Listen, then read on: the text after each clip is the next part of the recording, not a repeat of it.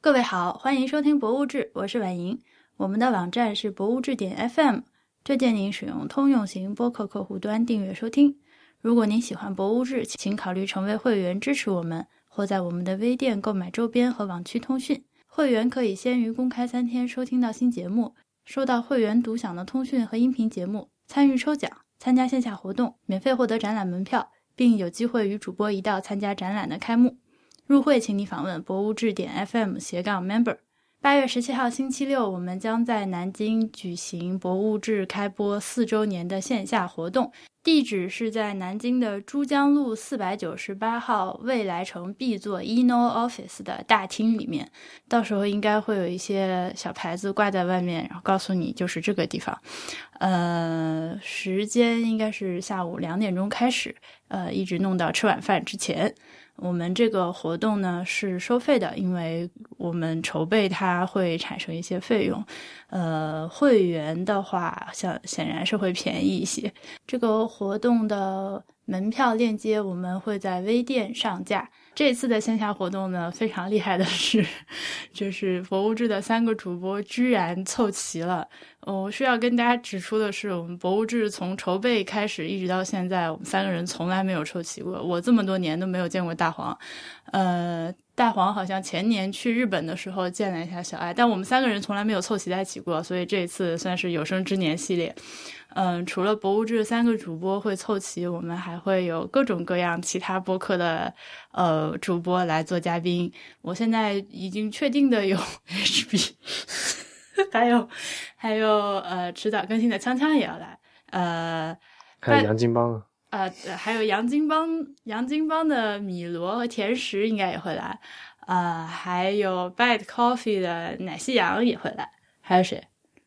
我不知道，反正应该还有。很多，嗯啊啊，还有还有 Aspring FM 的大西瓜也会来。啊，瓜瓜来了啊，瓜老来，瓜老说了要把狗放到那个 狗宾馆，然后买机票过来。可以可以可以，可以对，这 commitment 已经，反正还有啊，就我现在因为在一时想不起来还有谁，嗯、然后活动现场会有一些现场限定的周边，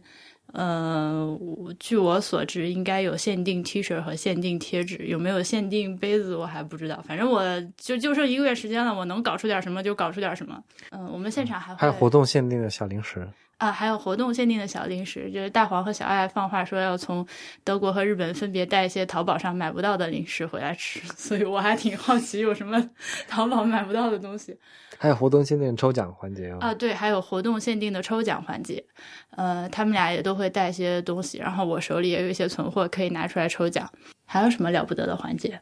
现在也其实也还不知道。哦对，还有问问题征集，推荐就是，如果你有任何问题想在这个活动现场的问答环节问三位主播或者是其中的任何一个人指定的话，你可以给 AI at 博物志点 FM 这个邮箱来写邮件，或者是到博物志这个 Instagram 账号下面发私信。这两个是我看的最勤的地方，别的地方我基本上都不看。这个活动现在就这样，因为还刚刚开始筹备，还有很多细节我还不是很清楚，等我闹明白了再跟大家具体说吧。好的，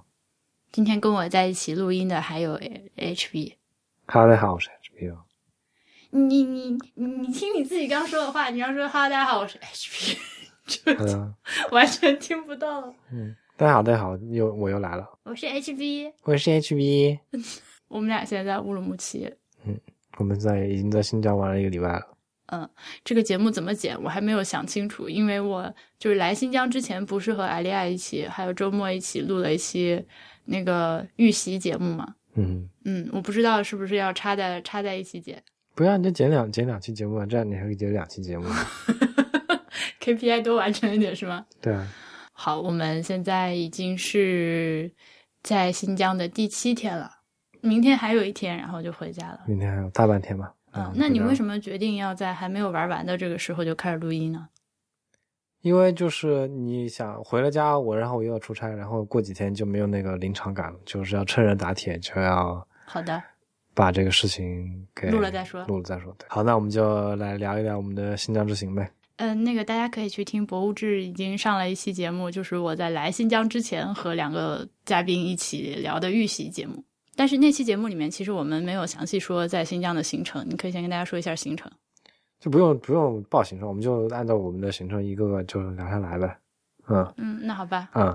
我们是在一周前飞到了乌鲁木齐嗯。那、其实我们说新疆，其实我们也没有玩很多地方，我们也就去了乌鲁木齐跟哈勒泰两个两个城市吧。但算算作一个新疆初体验吧。我其实一直都很想来新疆玩，但是一直都没有机会。然后终于有抓到一个机会，可以来小小体验一下。我们就从我们到乌鲁木齐开始说起吧。我们我们我我没有来之前，就是我接受了很多关于新疆、关于乌鲁木齐的信息，我来之后都发现是错的。就这是个我可以佐证，确实是这样。对，虽然我们自诩这个就已经够这个去了解各方面的信息了，但是你不到一个地方来，还是会有很多你想不到的误导的信息在里面，是的，哎，我已经想到这期博物志的标题了，叫啥？叫“小马过河之新疆之行”之类的。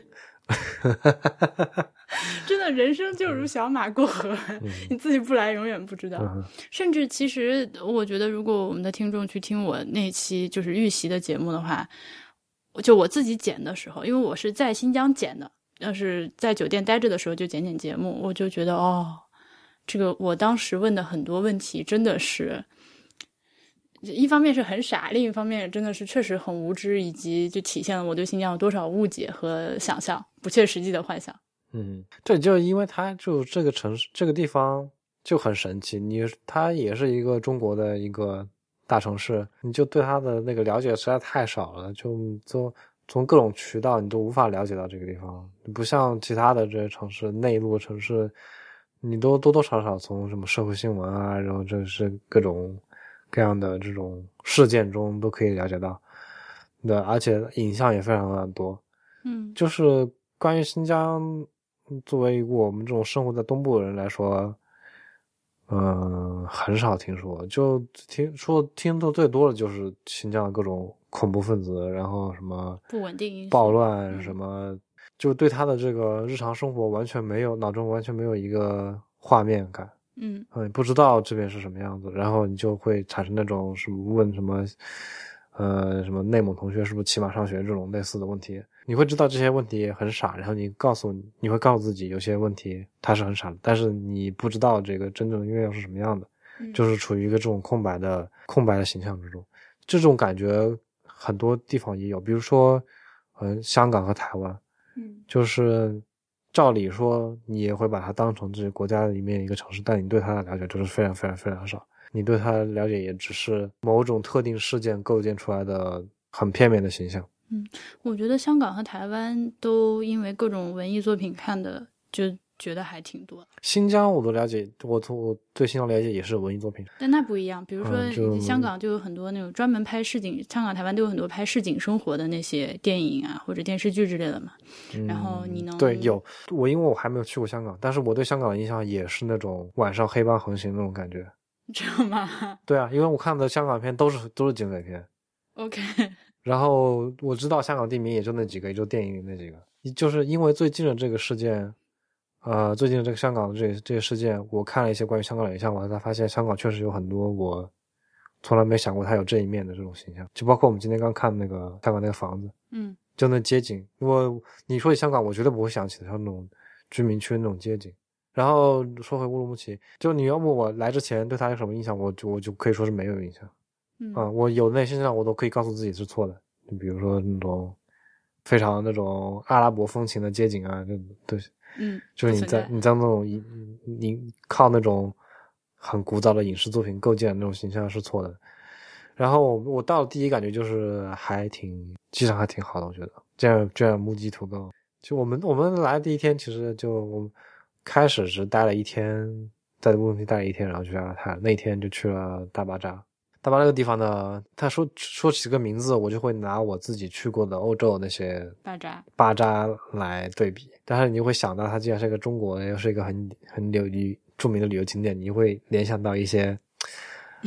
嗯、就是很中国旅游景点的那些场景夫子庙哦。对，然后它果然就是，你说它是一个市场吗？它它又是一个市场，但它又是一个旅游景点，而且它卖的东西都是为游客服务的。去了那的话，我感觉就是那个广场舞还挺惊喜的。呃，它虽然说是一个景点，但是很多当地的维族人还是在里面生活、里面活动的。 对，就我们去了那个大巴扎，它是有好几栋建筑，然后中间围出一个广场，就有很多在那附近住的维族老百姓在那跳舞，就那种维族舞蹈，放的也是那种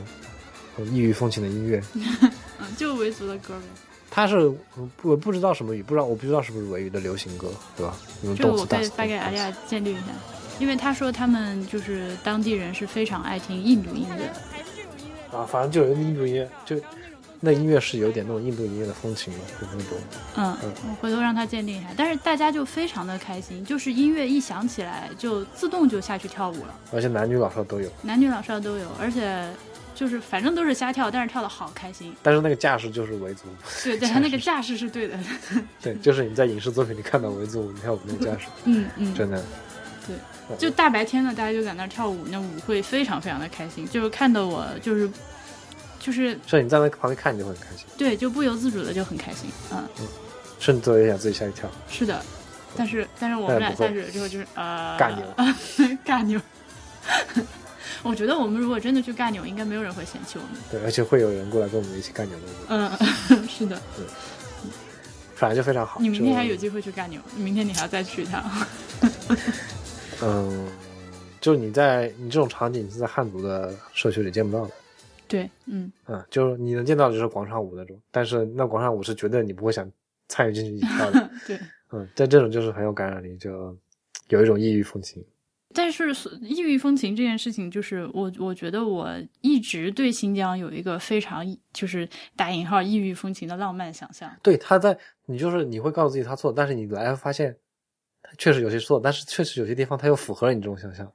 很就对很，就很奇妙。总的来说是我有一种被现实扑过来的那种感觉，就是啊、它就是一个中国的城市。就我以前的想象是觉得它是一个，呃，就我会我我经常会联想到自己在阿尔及利亚生活的感觉，我会觉得它就是总的来说是一个穆斯林社会。嗯哼，然后是从就文化上、习俗上，什么都跟我们多少有点不一样那种感觉。但实际上来了之后，发现哇，它就是一个中国城市。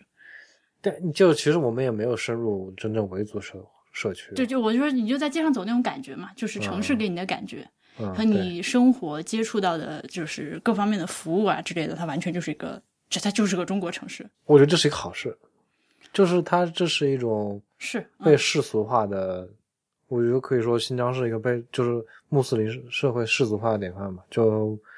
你整个这个民族已经脱离了，就是这个宗教的压制了。你可以信教，你可以不信教，嗯，就不不会像那些传统穆斯林国家，就是说你是这个国家的人，你就必须得信那个宗教，必须按照那个宗教生活方式来活。嗯，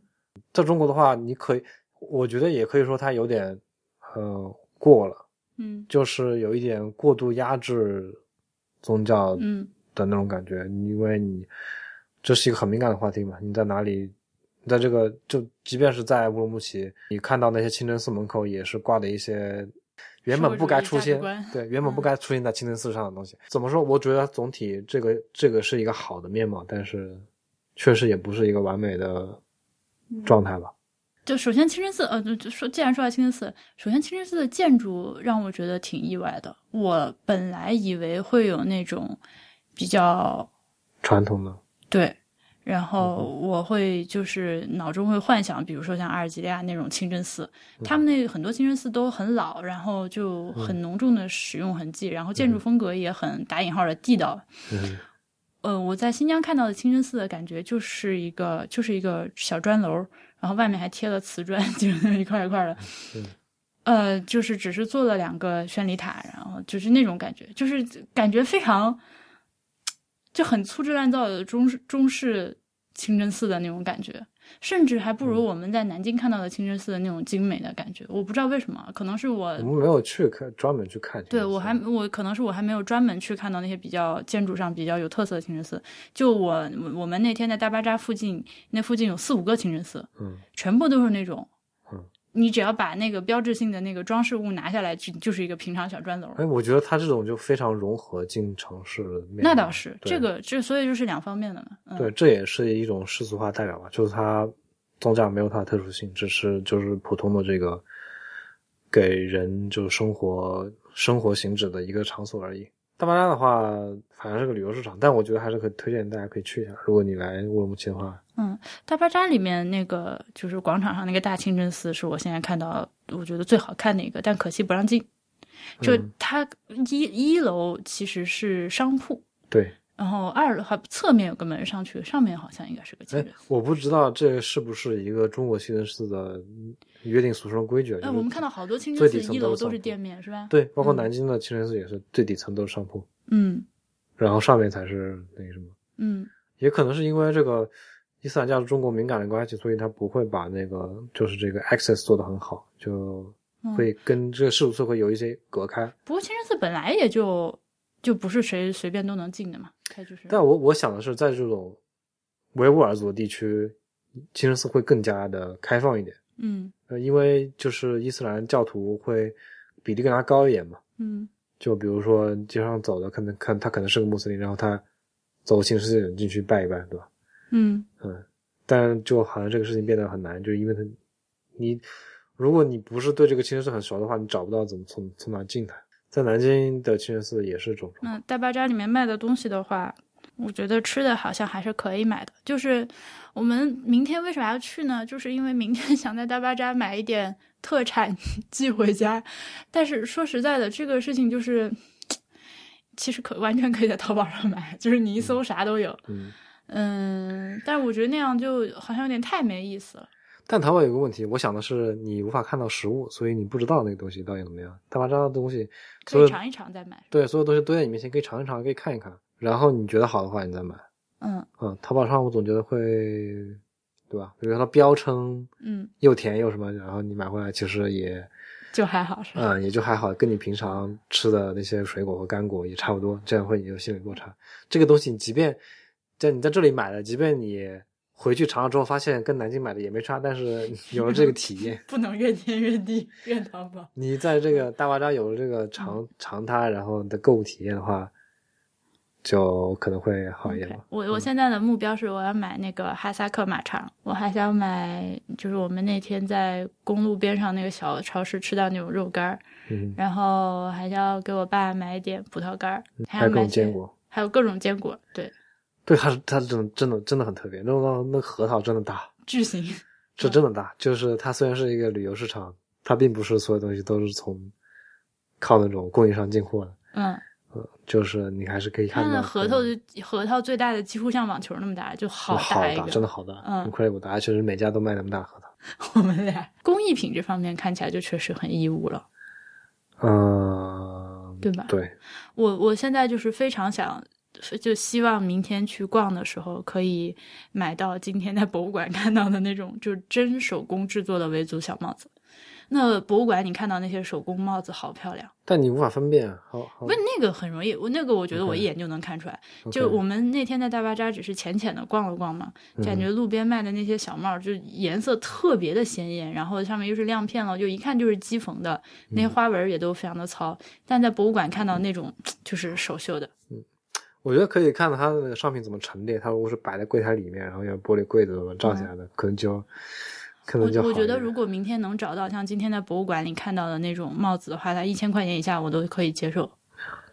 好的，嗯，因为那个是真的是要是用手一点点做的话，我知道那个是很费劲的。好的。祝我明天买到。嗯嗯，存疑。我觉得也我觉得能买到概率很低啦。对对嗯对，它这个我觉得它大巴扎德还是就会像一个中国市场那样，就是所有人都卖一样的东西，是，嗯对吧？它并不像一个真正的那种呃，就是欧洲或者中东东那些巴扎，它里面你可以找到各种各样的店，嗯就你有坐下吃饭的地方，也有什么卖手工艺品，也有卖吃的，有什么什么都有。嗯然后这里好像也就是一个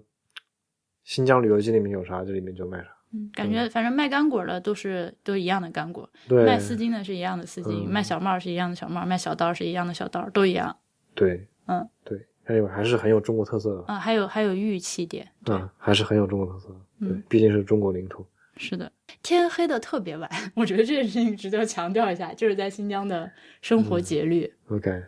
因为就是时它有实际上两个小时的时差，呃，就是虽然说大部分的日常生活是按北京时间在走的嗯，但是又有时差，所以就觉得很奇怪。就是嗯，酒店的早餐是从八点半开始的，对，嗯，这个从来没有见过这么晚开始的酒店早餐。对，然后吃晚饭一般都是晚上八哦九点点、八点九点这样的对晚餐时间。对，然后才会吃晚饭。但是，但是，呃，就是那种按照营业时间开门的地方，又是北京时间。好对比说博物馆，今天它就是北京时间下午四点半就不许进了，就是下午对四点半就相当于新疆两点半，就就是刚吃完饭没一会儿，然后就不让进了。然后就像大商场也是，对，晚上十点关门，就晚上十点是刚刚吃完晚就饭天出还来没黑遛弯的时候，嗯，我们俩今天吃完晚饭出来，当时天还亮着，然后不到十点钟啊，九点五十多，然后经对过一个商场门口，想说进去溜达一圈儿，然后就里面在赶人，不让进了，这个感觉非常非常的奇怪很。嗯奇怪。对，嗯，就是它有两套这个时间系统，一套这个事实时间系统，一套这个营业，一套这标准时间系统。对，就是两套系统就掺在一起用，然后大家好像也都 OK。嗯 对我们那天就是仗着天黑的晚，所以到了新疆其实已经下午挺晚的了，吃了饭又去大巴扎晃了晃，然后第二天去了阿勒泰。阿勒泰我们是坐飞机去的，就还好选择了飞机这种交通方式。大家如果想到新疆玩的话呢，就是先介绍一下阿勒泰是啥？阿勒泰是新疆，就是最北边的一个市，呃阿勒泰地区吧，对，对，你这个最你就相当于内陆地区的市，嗯就，是最但是北它边的那一个地区极大，对，巨大一块地，就是新疆所有东西都很大，都比我们这个内陆要大一大一号。嗯，然后它就是最北，就是中国那个版图七百八那个最北最西北那个尖尖上那块，就是、嗯就是阿勒泰地区。然后嗯它最有名的地方就是喀纳斯湖，嗯嗯，但是我们先去的是它那个城市叫阿勒泰市，呃，我我挺喜欢这个地方的，但这个地方它不是维吾尔族，它是哈萨克哈萨克族的地方嗯，所以它是一个汉族跟哈萨克族杂居的这么一个地方。对，阿勒泰就其实就新疆三山两盆嘛，就是北边那两个山中间加的那个盆地，就是就是天山以北基本上就是维族越来越少，就是越到嗯北边就是哈萨克族聚居的地方。嗯，他们那里甚至街上那个标牌儿，呃，什么标语、什么站牌之类的，都写的是哈萨克语，都不再是维吾尔语了。阿勒泰我最想说的点就是它那个河边，嗯，我知道，嗯，那你 说吧。就是我，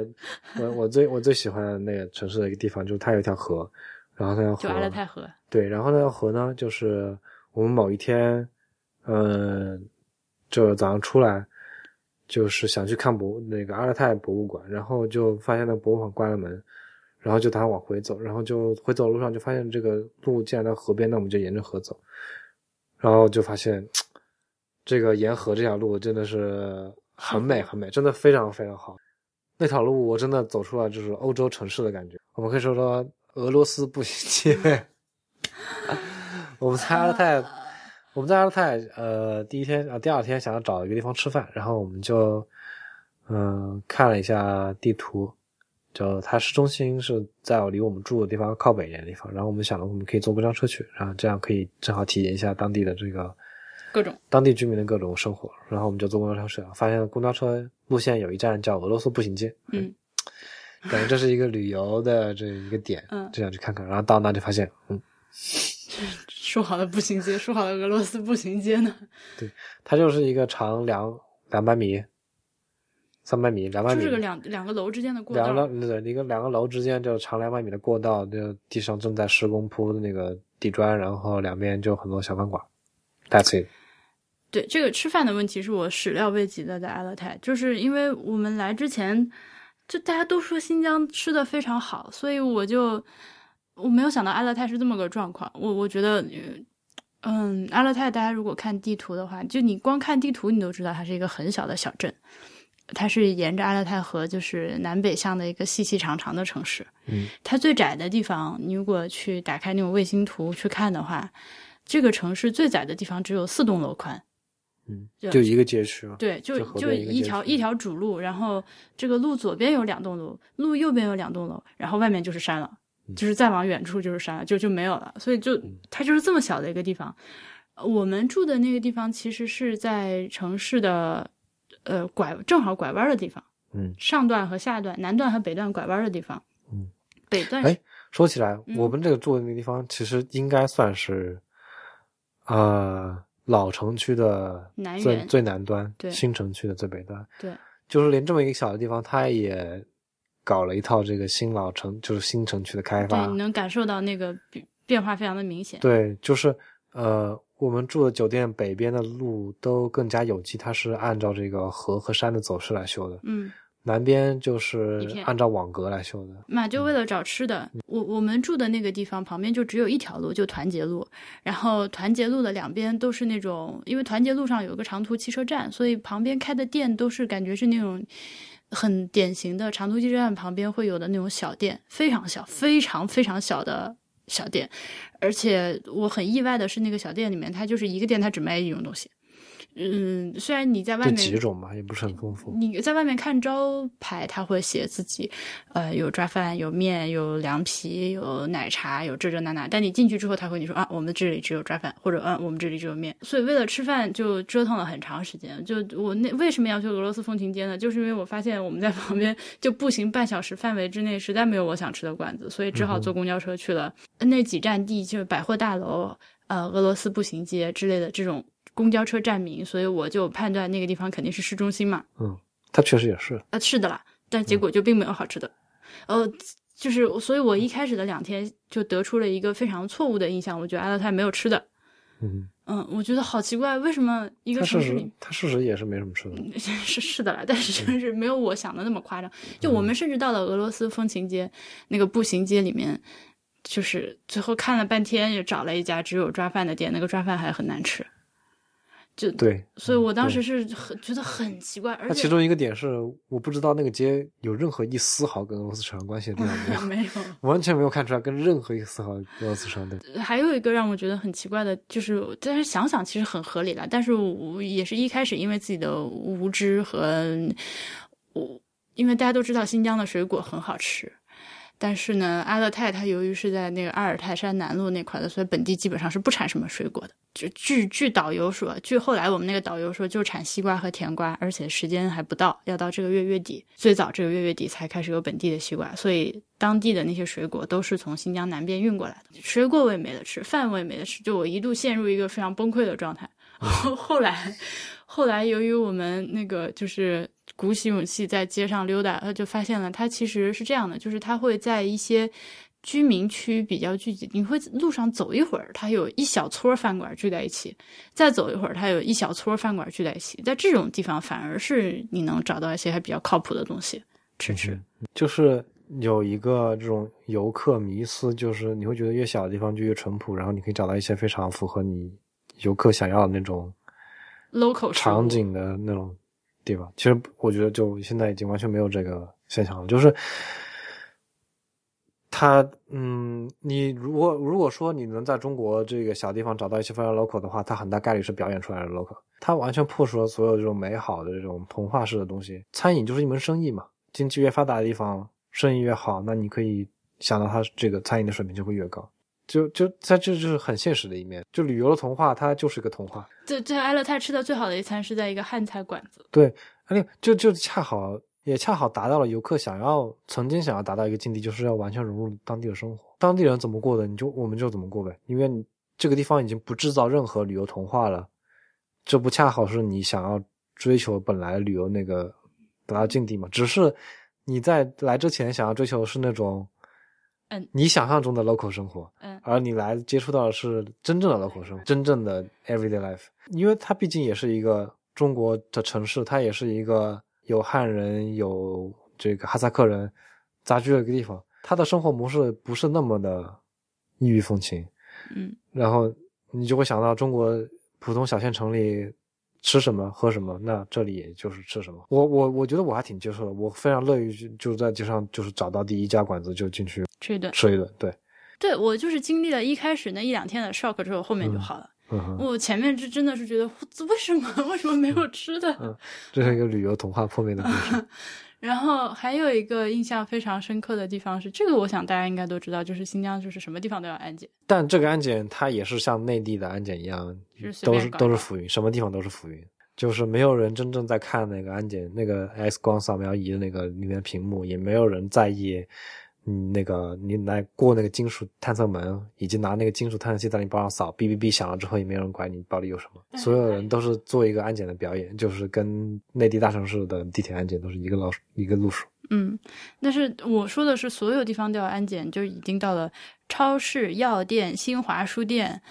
就这种地方啊，包括俄罗斯风情街，嗯去吃个饭也要安检的这样的一个，而且也要刷身份证。它的程度是，但凡是有一个 entrance 的地方就有安检，就各种 entrance 都算。就你哪怕在就是那种高一个嗯速公路公路边上的那种小，就是野地里的一个超市门口都有安检仪。对对， 就是到了这种程度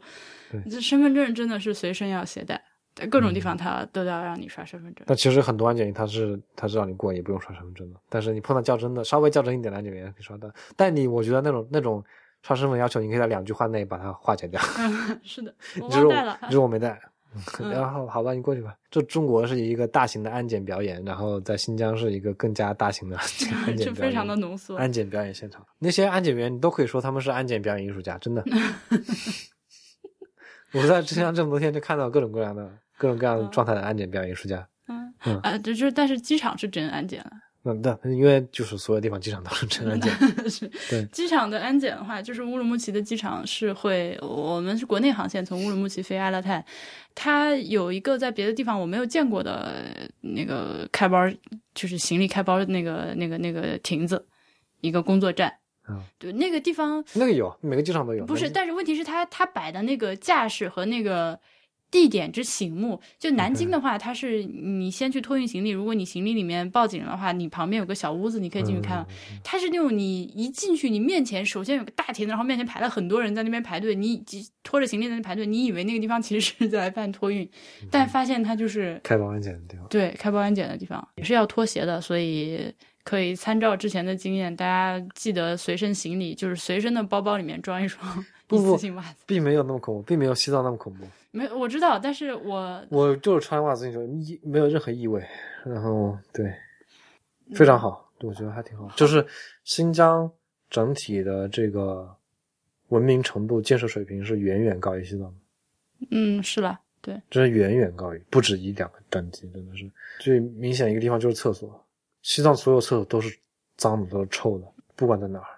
野地里的野地里你的的语气中透露着绝望。野地里的旱厕，或者是这种呃城市里的这种商场里的餐馆里的厕所，都是脏都臭的。新疆绝大多数的八成以上吧，都是干净的，嗯，都是让我觉得这厕所还挺干净的，尤其是在公路边旅游景区的厕所。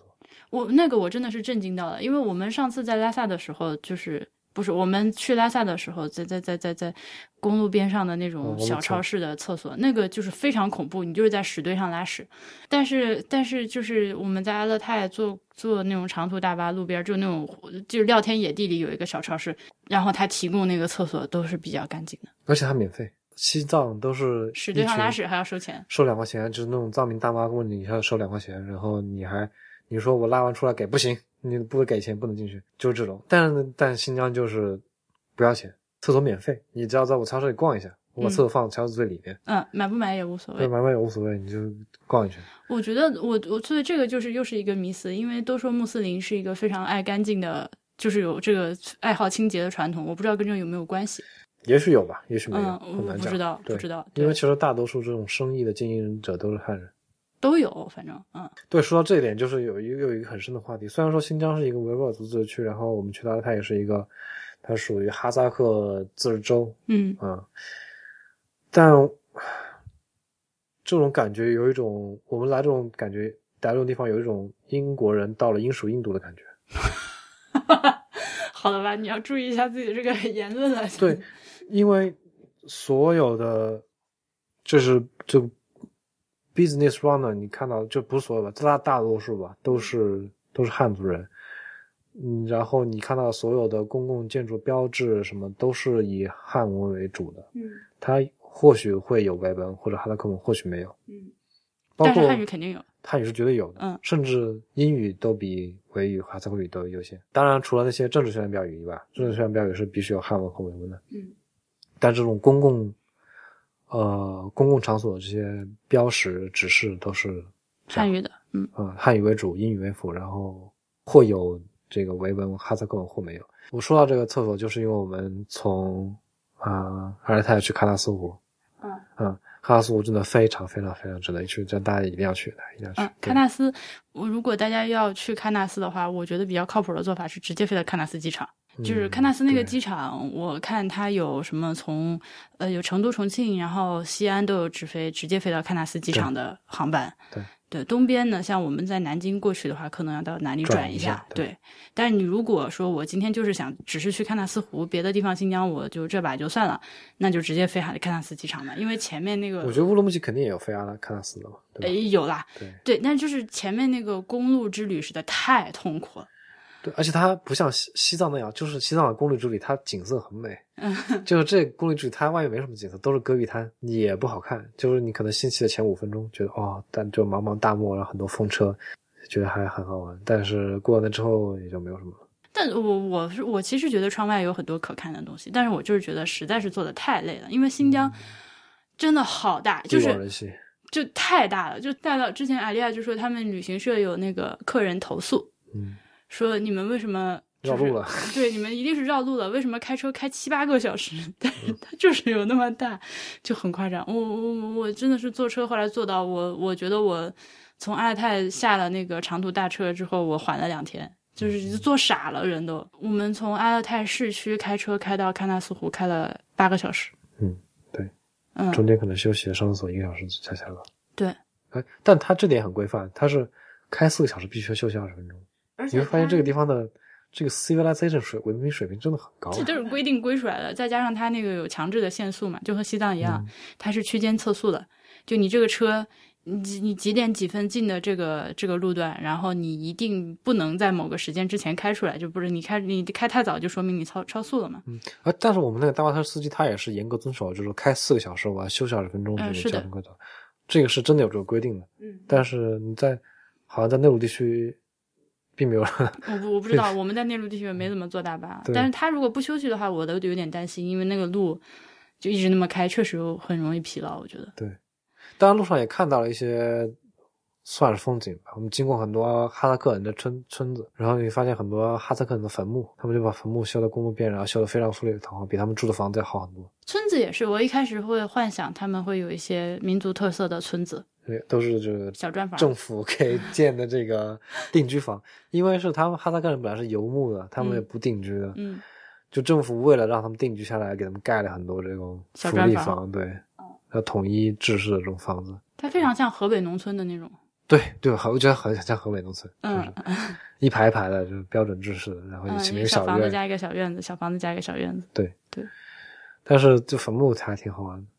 对，坟墓就是，但这个是导游大姐说的啊。我我后来那个经过一番我和那个新疆同学求证之后，新疆同学说你们这个导游说的很多话都是骗你们口里人的，但是但是现在真假莫辨，我也不知道。反正导游是说哈萨克人他们因为生前住的就一直住毡房嘛，他们是游牧的，所以死了之后一定要给自己建一个比较华丽一点的坟墓作为一个最终的归宿。嗯，但是实际看来好像也是的，因为我们会路边看到很多他那个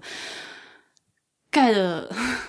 而且他坟墓也修得跟小村子一样，呃对对对。就一个小一个个小院子，然后还一排着对，排着每排就在一是起，对你他他，因为穆斯林都是要树葬的嘛，就是今天死今天就得埋，嗯嗯，那所以他们其实是我先埋起来之后，然后在这个地方上面慢慢的修建起来一个嗯这种小院子，一个 mausoleum，它都不是一个 tomb，嗯，对，是带院子带房子这一类的，嗯对，然后就是导游说，如果是那个游牧的人，他半夜来不及赶回自己的那个毡房的话，他可以就直接到这个陵墓里面去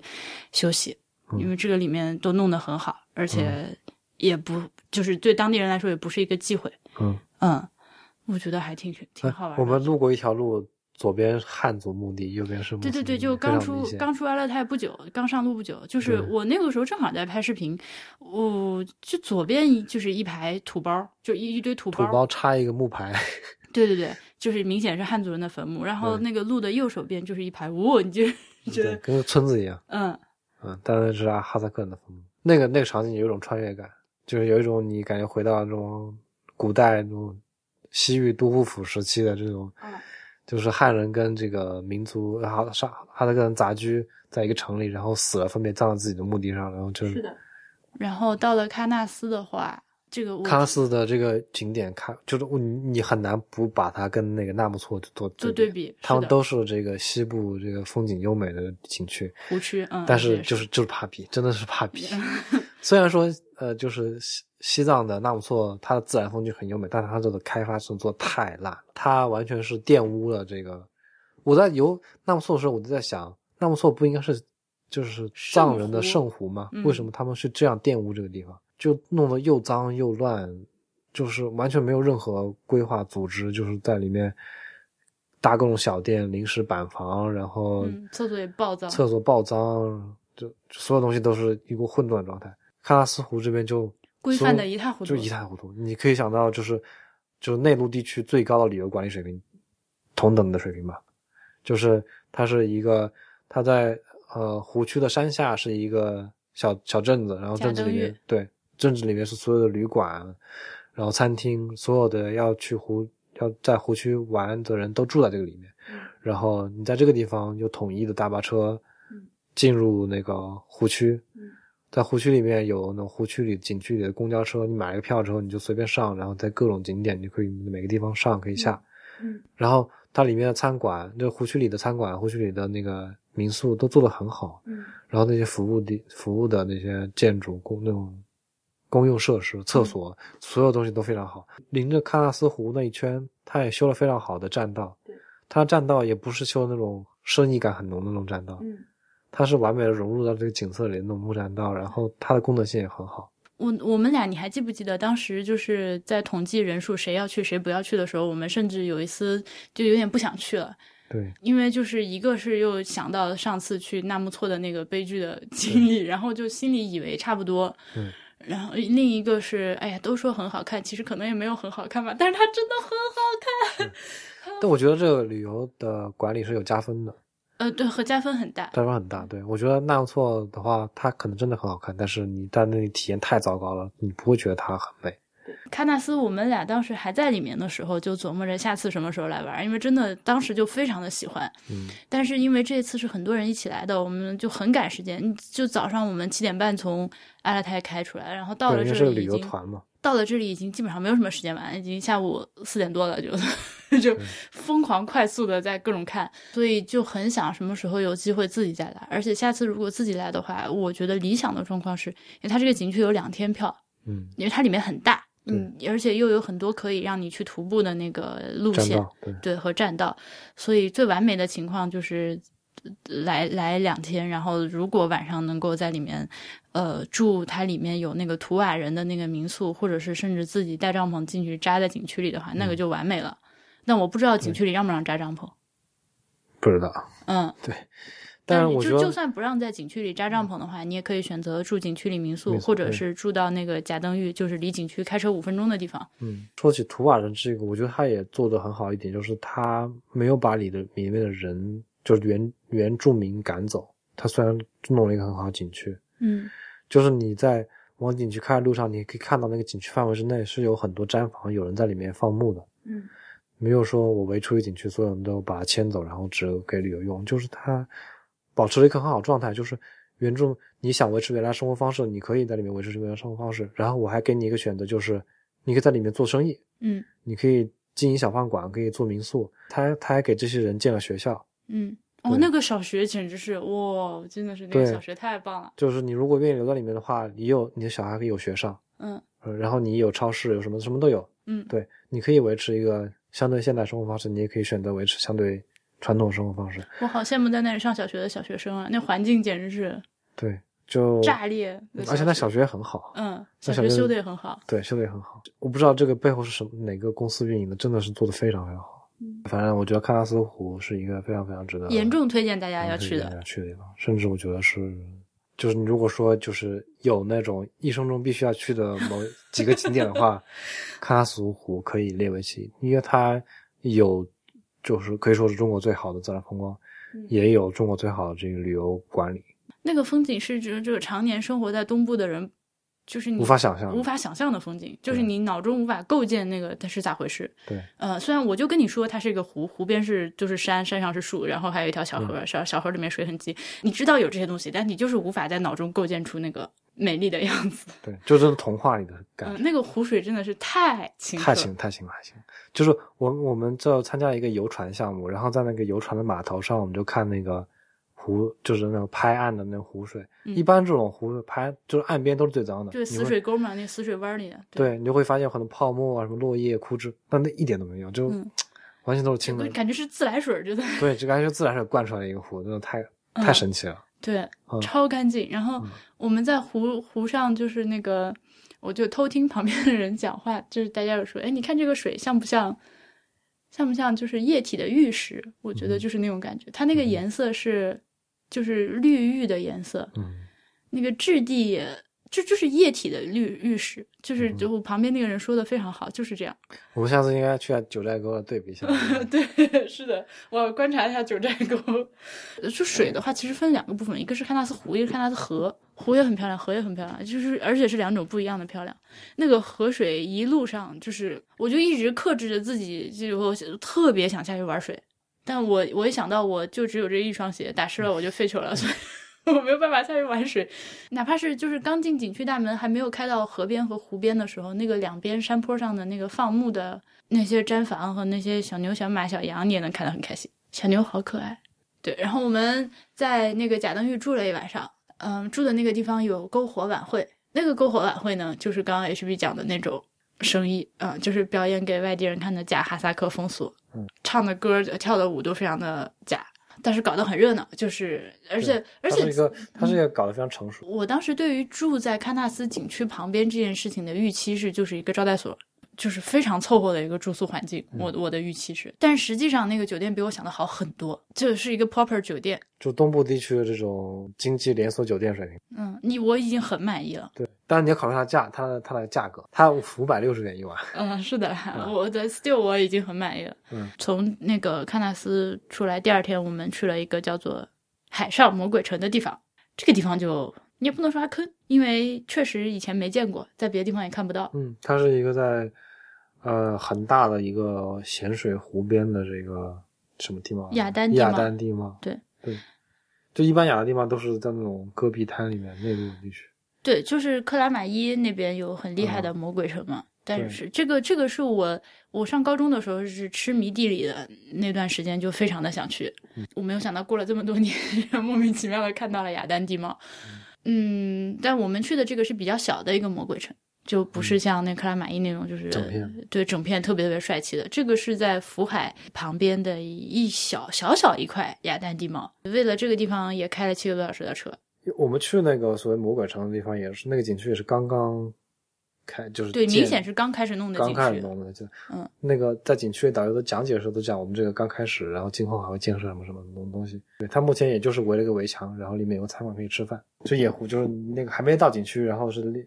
另外一段，嗯，然后那段就就公路就在湖边。但你没有注意到，就是那段野湖，它湖边还是有不少垃圾的。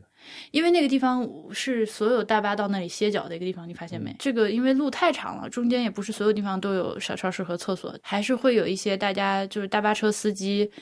就是约定俗成的，我们都在这里歇一下脚，然后这个地方又没有厕所，所以你就会发现野地里面有好多好多的卫生纸。 下车之后，男人们就比较方便了，在路边只要背对着路就可以尿了，那女人们就要找到什么树后面啊，什么小破屋子后面，或者是沟里面， 跑到下面去尿尿。所以那个就是沟里就全是卫生纸。到就就是这个这个时候，我就想到一点，就是凭什么那段就让它围起来做景 点？就这是这是一个怎么说？这是一个社会学问题吧，算是一个社会学问题吧。就是它这一段很一个一处很美很漂亮的风景，它的归属权究竟应该属于谁？哦，但我觉得是这样，因为那个他们为这个地方开发花了很多钱。谁给他们权利在这开发的？这是一个很关键的问题，嗯，好吧，对吧？就是你说这风景属于当地政府吗？好像也不太合理。它属于它是属于中国境内的风景，那应该属于就是全体全中国人民全体中国人的。为什么只有当地政府就有这个特权，允许某一某一家公司在这进行开发，然后围起来收钱，导致我要去看的时候，我竟然要交钱去看？我我我这个我觉得这个知识就暂时我就不想叫了，因为如果没有这个。他们把它花钱搞成景区的话，因为他如果不赚钱，他就没有动力去做，那我就去不了，我就看不到这个美丽的风景。包括他在那个嗯就是海上魔鬼城那个地方里面修了那样的栈道，那对也是要花钱的我。当时在想，就是如果没有这个开发的话，就假如自己开车经过，发现很很漂亮，然后我可以自己就下车找个路路下到那湖边去看看。它这个旅游开发公司虽然给了我很多便利，但是这个地方的归属权是谁给他的？就是谁让就是谁让他有权利在这对儿围了一个围墙的？这是我非常想探究的问题。虽然我没有任何相关的法律或者社会学背景知识，就萦绕在我心头的一个疑问，就是包括所有的景点，比如说九寨沟，比如说，比如说，嗯，所有地方吧。另外就是这些自然风光，张家界、什么九寨沟，呃不，这个什么什么湖，这个那个山，这个湖之类的，它不是人为，它是自然的。那如果你按照中国法律来说，这个中国所有这些自然的东西都应该是属于国家的，对吧？国嗯家也就是属于我们全体人民。那每个人都有权利进去看一眼。你不嗯说在那里面盖个屋子或者占个地球，你至少看一眼是允许的。有了这个旅游开发之后，看一眼也是要收钱的。这个道理我始终是想不通。即便我不享受它任何开发的成果，我不坐它的车，我不吃它的饭，我不用它的公路，嗯我就自己走过去看一眼。但是你可以，即哦即使是现在你也可以，就是如果你真的愿意走徒步路线，自己绕过那个景区收费的地方走进喀纳斯湖，你可 以，对，但是你是违法的嘛？你会被抓逃票嘛？好吧？对吧？现在的状况就是那个地方的归属权好像似乎属于了某个公司，然后你要看一眼就必须给钱给他。嗯，这是一种非常资本主义的现状，我也不理解也无法接受的现状。我知道，我理解你在说什么，嗯嗯嗯但是我我对这件事情没有像你这么在意，因为就像我说，就是呃我我因为我是个很弱鸡的人，如果嗯没有人给我铺路的话，这地方再美我也就去不了了。哎呦喂，然后我们就又回到了阿勒泰，然后又从阿勒泰回到乌鲁木齐。嗯，从阿勒泰回乌鲁木齐的飞机上，我觉得那个景色也非常非常美。而且我们那个飞机刚飞起来，飞机还是斜着的， 就是还没有飞稳的那个时候，我从右边舷窗往外一看，那个是叫舷窗吗？不知道窗户啊吧，反正反正是飞机窗户，我从右边窗户往外一看，就看到了福海。我对 like what？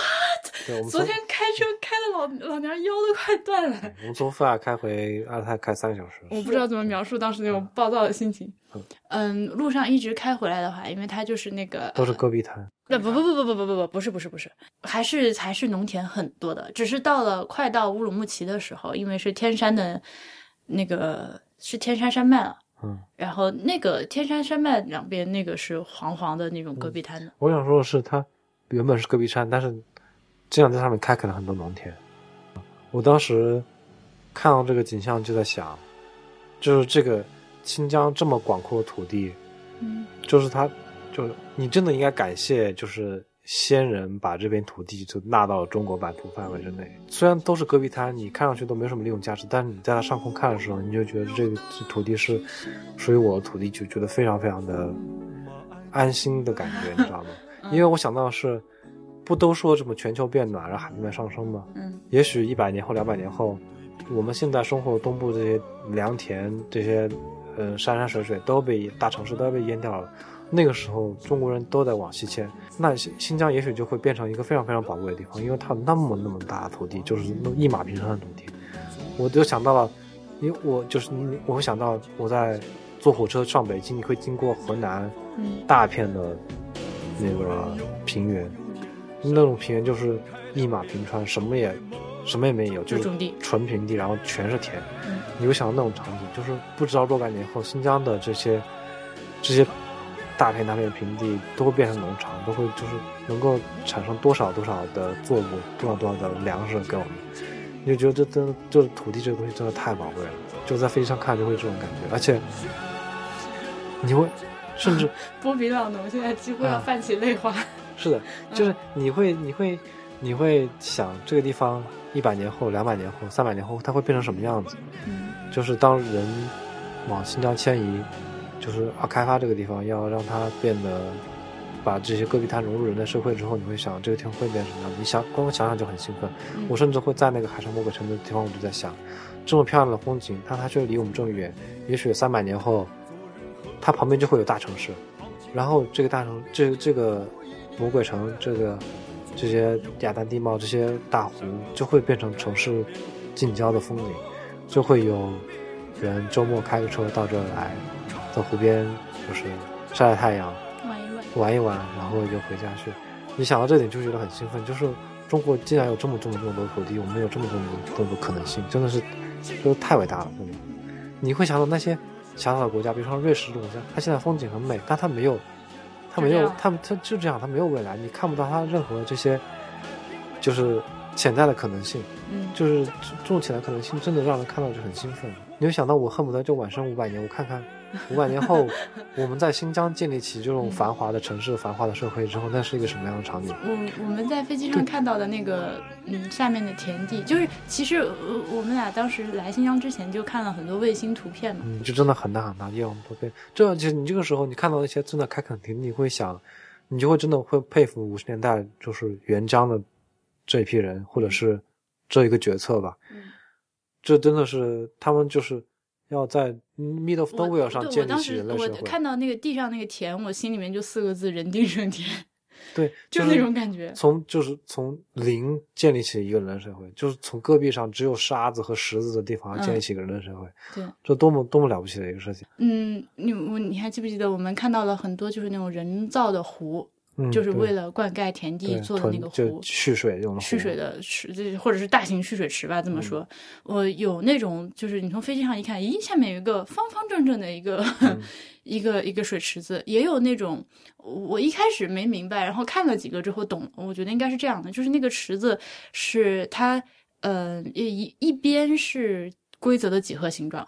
嗯是感觉像是一个六边形的一半，嗯，嗯，然后另外一边是一个河滩或者是沙滩那个斜坡的样子。嗯所以我看了几个之后，我想它应该是就是，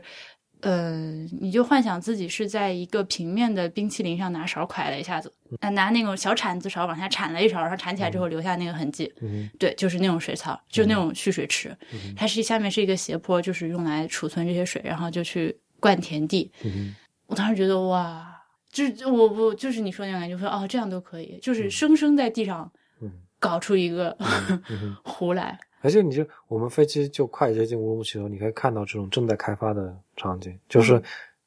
前一前一个场景还是那种戈壁滩上面有很多这种。呃，风吹沙石形成的这个小丘陵的嗯那个纹路，然后你就看到再过一阵子，小丘陵纹路上所有的丘陵的尖上都有路了，嗯然后再再往前一一段，就是你会发现这个丘陵上有了修了公路的网格，嗯然后在这些公路网格和就是这些网格没有修建房子的地方，它那个空格上还是那个原来丘陵的样子，嗯，你就就一步步你就会看到这个东西怎么建起来的，那非常的厉害。嗯而且那个大公路在飞机上看就觉得哇，这个真的是就是你这方向盘就这样，然后就一脚油门往前怼了，嗯你可以就是完全不用去动方向盘，开很久很久很久嗯很久。我我我我这个我也拍了照片，我回头把它放到我们那个邮件里。就是、嗯你还记不记得我们看到一个就是画格子的一个开发区？嗯，呃我说那就个地是那方个对，那个不能叫开发区了，那个就是开垦对开垦荒新漠的开垦的城区吧，对，它一个格子都很大的，对，嗯，然后呃，格子之间的道路已经修好了，但是每一个格子还没填满，有的嗯格子已经填满了，里面是各种各样的厂房房子嗯、厂和农场之类乱七八糟的，但是有的格子里面，这个格子非常好玩，是四四方方的，四面有公路，但是里面是一片戈壁滩。对，它是跟你刚刚没有我们看到的那个没有公路的戈壁滩一样的地貌，只是嗯只它是挖了一块放在这里面了。对，我在飞机上看到这个新疆的土地，就觉得真的是这真的是一个很神奇的地方，真的是一个就充满希望的地方。 Five minutes later. 所以现在我们在新疆看到的，凡是城市，嗯，就感觉都非常的新，没有什么传统建筑，没有什么，我我刚来的时候，我就还想找维吾尔族人的传统城市建筑，但乌鲁木齐找不到，嗯也许得去更加西、更加南的地方，对喀，什可能得去更加南，于田。嗯对喀什这些，就是更加传统的维吾尔地区。西藏的话，路边还能看到那种藏式民居嘛，但是我们这里在新疆路边看到的，目前为止看到的只有哈萨克毡房。嗯，对，回到乌鲁木齐之后的这一天，我们就干了一个事儿，就去了博物馆，就去了新疆的省博。 好，可以开喷了。啊，我喝口水。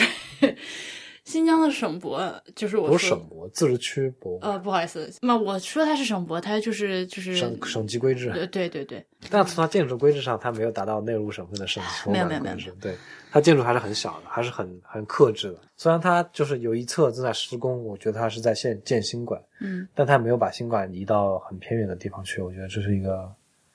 还比较明智的行为吧。它本身的建筑也不是很特别老，看上去也是两千年左右建的。我觉得可能中间翻新过。嗯，我觉 OK 得从从展览的布展上，我感受到了翻新的。嗯，它作为一个开在乌鲁木齐的博物馆，居然下午四点半不让进人，这件事情真的是非常的不合理。离天黑还有他妈五六个小时呢，就 不让进去了。新疆的这个博物馆呢，它一手好牌打得稀烂， 一手好牌的，真的是。呃，首先从建筑上来说的话，我当时就觉得，嗯，怎么又是这样？啊，但我我还很喜欢它建筑，它我觉得它建筑已经很克制了。它嗯的规制是那种规制，就是一个中庭，然后左右两馆，然后几层都然左后右。啊外面一个对大广场，这样对，但是它的所有的这个尺度都很克制，我甚至都愿意用克制，而不是说它就是小小气。 对，嗯，是的啦，它那个尺度让我觉得非常像那个什么，呃，像西安市博物馆。我们进去之后，先当然要过安检，过安检之后租讲解器。啊，顺便说一句，过安检的时候，我得知这个新疆博物馆是不可以穿拖鞋和凉拖参观的，这是我之前没有听过的一个规定。嗯就你凉鞋可以，但你不可以穿凉拖。这就后面必须要有派。有判。然后我们一人花那个两，呃，它其实是免费的，但是要两百块钱现金押金押下去，然后换一个语音讲解器，然后这个语音讲解器全程我们俩几乎没有用。用了三次吧。嗯，就也就听了两三段语音讲解吧，对，就基本上没有用。进去之后，大厅里面是就是习近平的照片，然后什么习近平主总书记与各族人民、新疆各族人民新年新什么乱七八糟的。呃，一楼两边两个固定展览，一个是新疆这个少数民族风俗展，然后还有一个是新疆的历史文物陈列。二楼也有两个固定展览，一个是那个新疆干尸展，另外一个是新疆那个服饰珍品展。然后另外还有一个临时展览是中日合作尼雅考古成果汇报总结展。呃，但那个民族服饰那个我不确定是临时的还是固定的嘛。Anyways，就是一共有这么五个展览可以看，内容可以说是非常丰富的，浓缩在这样一个体量不算大的一个博物馆里面。它还有两个、三个博物馆商店，里面里面卖的东西都非常的屁。嘛，概况就是这么个概况。好，现在请 HB 开始说细节，第一点就是旅游团非常多，这真的非常影响参观体验。那没办法了。就是他的旅游团都是那种赶着赶着的旅游团，就是一看就是那种抱团抱旅游团的，然后然后有一个你只能在这个这个博物馆停留，比如半个小时，你又为了让这个行程多一个景点，所以必须安排这半个小时进来，嗯，所以就一个导游带了一堆人。就刷刷刷的走过去，然后就导游嘴里不停的在讲解，然哦，后就博物馆里好吵，他们都不是那种带那种那种小声讲解器耳对，机他的们，是公他们外是放扩音的对，对扩音器带外外放扩音器的。然后你就发现，你在你如果站在一个地方不动的话，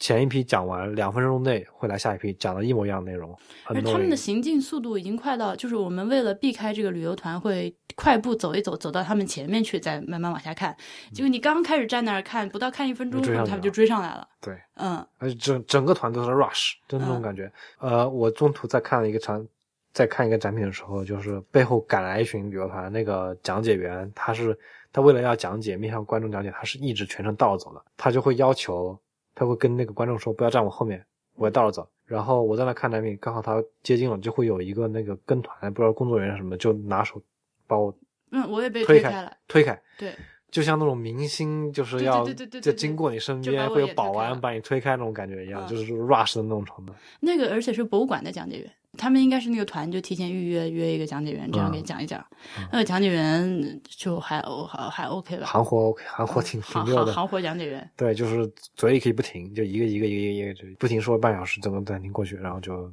分分钟把你让你参观完整个博物馆，所有东西都给你介绍到，但是你好像听完之后又什么都没听一样，就那种感觉我们还看到了小小讲解 员，啊。对，就是一个小九岁十岁的小孩吧，嗯，非 常溜。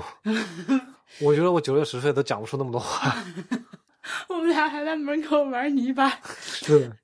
那那个小朋友，它有点过于溜，它就我我不明白，就是它怎么就能训练出那么油腻的那个讲解对风格？他讲话的语音调完全就是大人讲话的感觉。你有没有注意到他呃说一句话和一句话之间会有一个轻微的咂巴嘴的那种，嗯就是、对对对对对，那个是的就非常油腻的一 种说话方式。就感觉那小孩儿就两岁出来做讲解，在讲解界已经混了就是七 八年了。就的那种感觉，对我们第一个看的展就是新疆民族展，对吧？嗯它是介简单介绍一下新疆哪几个民族，然后就介绍主一要下的少数民族。对嗯主要的民族吧，都不是少数民族，展示下每个民族的就是一个日常吃穿用度的东西，然后一个生活场景还原。假人大集合，对，然后这个场，这个展，我觉得它简直就是为了这我刚说的这些旅游团设计的。你如果不跟这个导游听的话，你什么东西都 get 不到。嗯，甚至不知道现在你看的是哪个是嗯民的，族。对，它没有任何就是书面的可用的信息。不是，我就我觉得很奇怪，你至少在就你在至少在让我进入这个民族的这个展区的时候，你给我列个小牌牌，说对我现在面前是哪个族也对好，因为呃我就是对于我这个无知的口里人来说，你那个很多少数民族，它长得确实是一样的，就是而且他他很神奇的是，他的假人是同一批假人做的，所以脸你都就一也样看不出来。你看，就我们进到汉族那个区域的时候，我们才哎，这是什么族？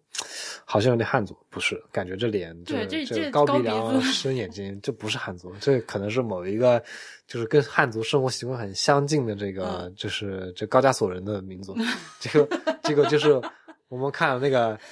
九岁十岁那个小女孩，可能呃，大家好，我们现在看到是这个汉族，呃， 就哦。 然后不，但我的意思是说，后面就是因为有一些民族，你确实是可以比较，就是尤其加上我们这两天的一些了解，像哈萨克族，我现在能认出来，嗯就他们的传统服装、住住的东西和一些民俗。嗯嗯但有一些什么柯尔克孜啊，或者什么，什么塔吉克族啊，对，然后之类的就我就呃，无法分辨，对我不是，我就不太分辨得出来。对而所且以他们也都住各种毡房，就是用的对也对都是那个场景还原里面也又是羊喽，乱七八糟。那我哪对知道你？对对他都不甚至不给我个牌子，我就很生气。，对对，这个就我觉得它就是一个为了这个旅游团、旅游团、旅游团设计的这么一个展览，嗯就是为了让你跟导游讲，你听一顿，然后它东西都它展览设计的很有说头，嗯、就是你都没什能么说出来嗯对没什么看头，但很有说头。通过听他们那个旁边讲解得得到的一个最深刻的印象，就是塔塔尔族对于这个教育的重视程度。塔塔尔族这个民族，你如果初中没有毕业的话，是不能结婚生孩子的。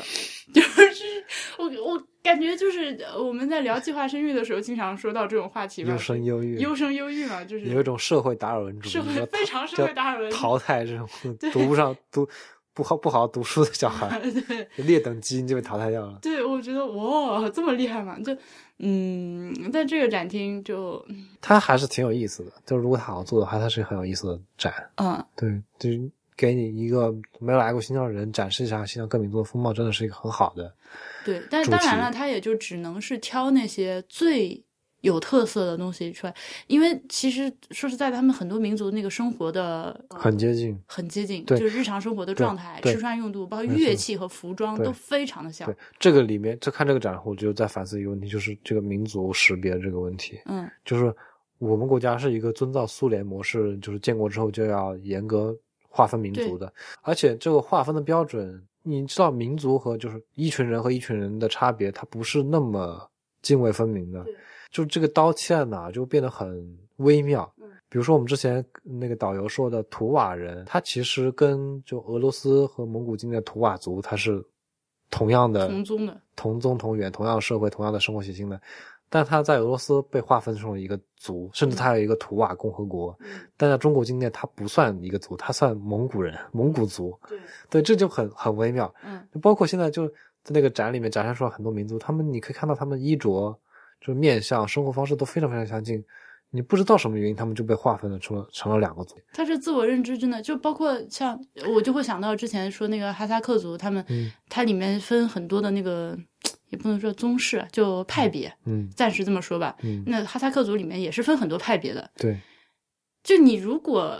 当时画的更细一点的话，这些可能就会被翻成不同的派别，因为对它每个派别都有自己的名字嘛。对对，就是它是一个树状结构。你你如果再这个刀切粗一点，它也可以把它切到蒙古族里面去了。 是的，我觉得这是一个一个很深的社会学问题吧。嗯只有民族识别这个问题，你会联想到现在，就整个我们国家这个民族认知、民族政策都是建立在这条基础上的时候，嗯基础上，然后你会感觉到现在我们既然这国家民族政策出现这么多问题，嗯你会很自然的去对这套基础存很大疑问，就是我们需不需要这么明确去清晰的 revisit 嗯去一下划这件对事去情划这么多嗯民族，然后给他们不同的称呼，然后给他们不同的定位，嗯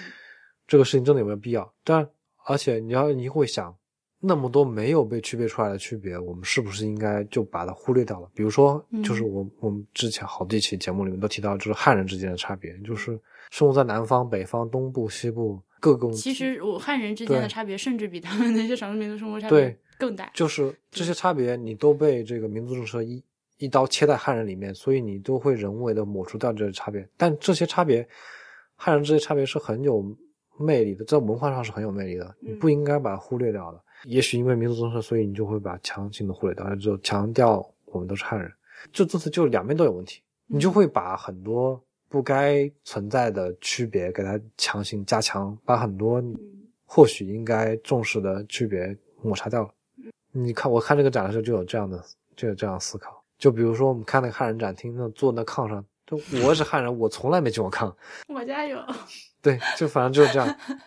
对吧？嗯你那个场景就真的能体现汉人吗？它并并不能。后面还有一个什么族来着？就从东北搞过去的那个族，锡伯族，呃，对，锡伯族。那对那那个地方，他如果不告诉我是锡伯族的话，我就以为是一群汉族人了。我会以为是满族人，他们穿的是旗袍那些的，对他们，你看那个结婚啊，日常生活吃穿用，嗯就觉得因为嗯对，对吧？然后我这次才知道，原来中国的俄罗斯族是十月革命之后逃过来的俄国贵族，嗯或者就是至少是嗯上层阶级就被革命的那帮人逃过来。对，所以他们生活方式还维持的挺优雅的，他们嗯用那些吃穿用度都明显比那些土著民族要高一个 档次。整的特别干净。对，在你刚刚开启你刚刚那个话题的时候，我想说，是不是因为就是这种认知上的我是哪个族，或者嗯呃，就是中间有一个给我印象很深刻的标准，就是我跟不跟别的族的人通婚，就传统上来说，嗯嗯，就个例就不说了。嗯而是传统上来说，我跟不跟别的族的人通婚，我觉得可能是一个一个判断标准，就是判断标准之一，可以是参或者是一个参考的指标。但汉族就没有通婚禁忌啊，汉族我就可以就跟是没任何说这人件事情啊对嘛汉族可以跟任何人结婚。但你看他们的这个通婚上的禁忌还就还挺多的。嗯，我觉得更多是因为宗教上的吧，就是啊，宗教说起来宗教也是很大的问题，就是宗教对民族的这个绑定也是一个非常嗯，对对对，复杂的问题两个事情是掺在一起的。对，比如说维吾尔人，比如说哈萨克人，他们规定不能跟汉人通婚，我觉得更多考虑是宗教上的，不能跟非穆斯林通婚。结婚就得自己也。对，你要洗肠皈，依搞一套那种嗯仪式对什么之类的。但嗯对这个事情，我觉得，因为我问过超人，他跟我说嗯现在没有这回事情了。就是如果如果你现在跟一个穆斯林结婚，对方家里非要给你灌肠的话，那就是故意在整你。他说现在已经没有这回事，嗯我觉得这也分人和人，也对分家庭了。，对，就那汉族人还很多，你要去娶我女儿，你也搞什么房子、车子来给嗯，给我，对，这也分人和人。至少传统教义上是有这条，就是穆斯林是不能跟非穆斯林通婚的。你一个民族是不是一定得，就是他信的这个宗教是不是有民族的特征？我觉得这也是一个我希望是值能得拿开的了。值得思考的问题。我觉得最好是能拿开，就是嗯我总觉得宗教是一个要被淘汰的东西，就是要要扔进历史垃圾堆的东西。那紧接着问题就是说，民族这个东西呢，民族是不是也会被淘汰呢？嗯，我觉得这没有应不应该，只能说它将来会自然形成、发展成什么样的。因为这个社会上的社社会学上的东西，很多时候是不是你规划就能够控制的，对，但你看我们现在所谓的民族区别那种东西，都是人为的。区别的东西都是前现代的，都是一些维持古代生活方式的风俗。你一旦跨到跨进现代的时候，就比以乌鲁木齐为例子吧，嗯，维族人他开始进入现代化生活的时候，他除了跟汉族人除了脸以外，语言以外没有区别。那我比如说同样语言的两个族，他们可能在某些细微的古代生活方式上有区别。比如说我的是我是打猎的，你是就是放牧的。但我们都都都有现代生活之后，都进入城市之后，都开始从事工业、农业、商业的时候，我们区别在哪？我们民族还我这这个民族区别到底还在哪？还有意义吗？这个就是一个非常大的问题。就是你会更进一步想，中国既然是一个举国上下都以面向现未来和现代为目标的这么一个国家，我们还要抱着这个民族区别这个历史糟粕干嘛呢？虽然说你能看到政府现在推广的时候，所谓中华民族的这个概念是在往这个方向走，就是要逐渐抹除各个民族之间的差别，就是把这些呃游牧民都把它安顿下来，让它定居，把这些大山里的民族都给它迁到城市里来，让它融入现代社会。所有这些努力都是在为了促成这个民族的消亡在在做，但是在这个宣传口径上，仍然是非常强调这个民族识别的。呃，对，就又很矛盾嘛，这就很是矛盾，对，嗯，我我心里的想法是，如果你只问我的意见的话，我是觉得自由是第一的，你爱怎么活怎么活。嗯嗯但是当我们看到那个就是牧民们他们那个就是真的是非常艰苦的生活环境的时候，你会觉得，那我至少要给他提供这个条件，让他认识到他可以选择另一种更舒适的生活方式。对，这个点就是我之前就是聊喀纳斯的时候，那个图瓦人，我觉得他们面对就是这么一个做法，嗯就是你可以选择你继续放牧，嗯但你也可以选择融入现代社会来做生意。嗯，因为放牧真的太辛苦了，那种辛苦我。我看到一些就是书里面写的，就是对那个放牧的，就是游牧的日常生活的描写，我觉得是我我不可我完全不可接受的一种生活方式，那太苦了。就但就你是当你在一辈实实在在做放牧的时候，你不会觉得那是太苦，因为你在对，因为你不知道嘛。对你不知道还有另外一种生活方式。我觉得你也不能说民族之间的差异是所谓的糟粕，因为大家都是有自己的特点的。你就好像不同地区的汉人，你也不能说大家的生活习惯的区别就就没意思。我觉得这是嗯很精彩的地方。对，但是我我的意思是说，你你不能够强调过分强调这个民族差异，嗯，就是嗯对说这我同意。我是什么人，你是什么人，那我们就得不一样。这我我觉得这我同意没有必要做这种样的区隔。就因为因为当所有这些人都进入现代社会之后，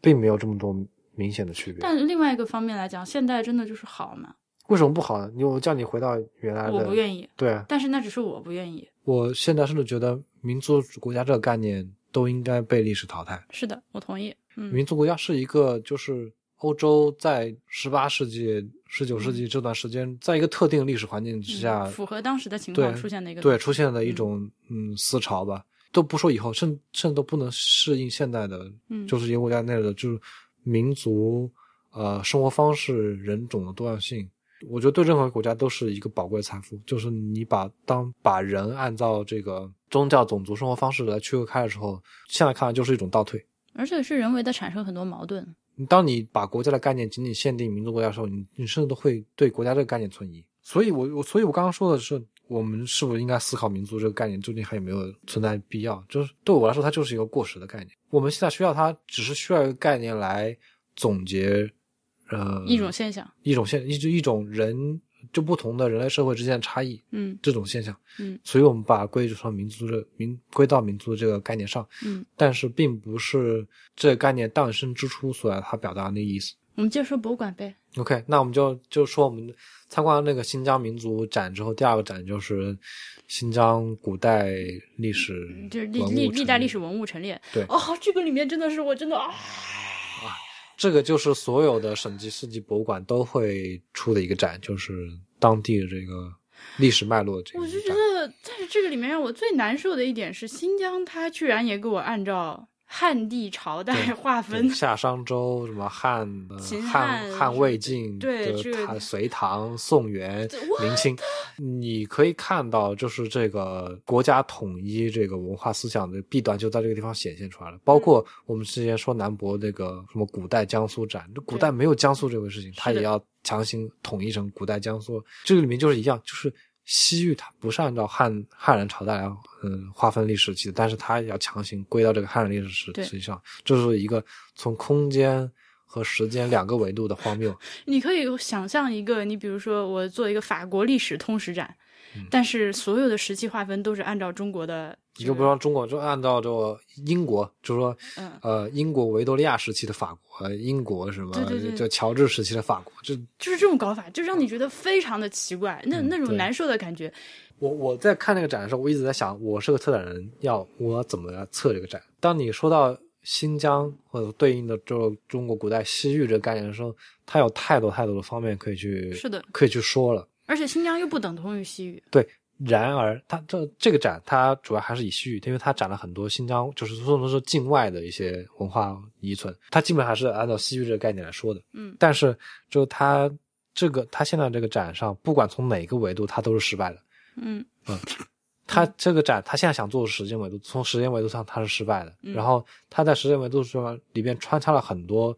就是社会维度，比如说宗教，就是佛教的兴起衰落，就伊斯兰的兴起衰落，这它每个维度都都做的很失败，就每个维度都都想讲，但都讲的很乱，讲的很差，让你讲讲过等于没讲。我所想要了解的这个西域的历史脉络，就是比如说史史前文明，然后它怎么进入文明社会的，然后佛教是怎么样？就它明显可以分成这个佛教时，就是史前时期、佛教时期、伊斯兰教时期，以及这个中央政府统治时期，对吧？你会想要了解佛教是怎么传进西域的？佛教来西域之前、来西域之后，西域这片地方的生活是变有是什么样变化？然后佛教怎么衰落？伊斯兰教怎么兴起？伊斯兰教之前、伊斯兰教之后，西域这方面就是生活上有什么变化？就或者说，你从另外一个另外一个方面，在它还没有融入中国之前是什么样？它跟中国是什么关系？中央怎么样政慢慢引中央政府如何进入西域对，做哪些事情进入西域，然后进入西域之后做做哪些事情，这样嗯所有事情他都没有说清楚。那个展厅你还记得？我还特意拍了一张那两个展厅交界的照片，就是前一个展厅还是什么草原诗人，还是原始社会，嗯然后下一个这个展厅突然就是就是汉代西域都都护护府了。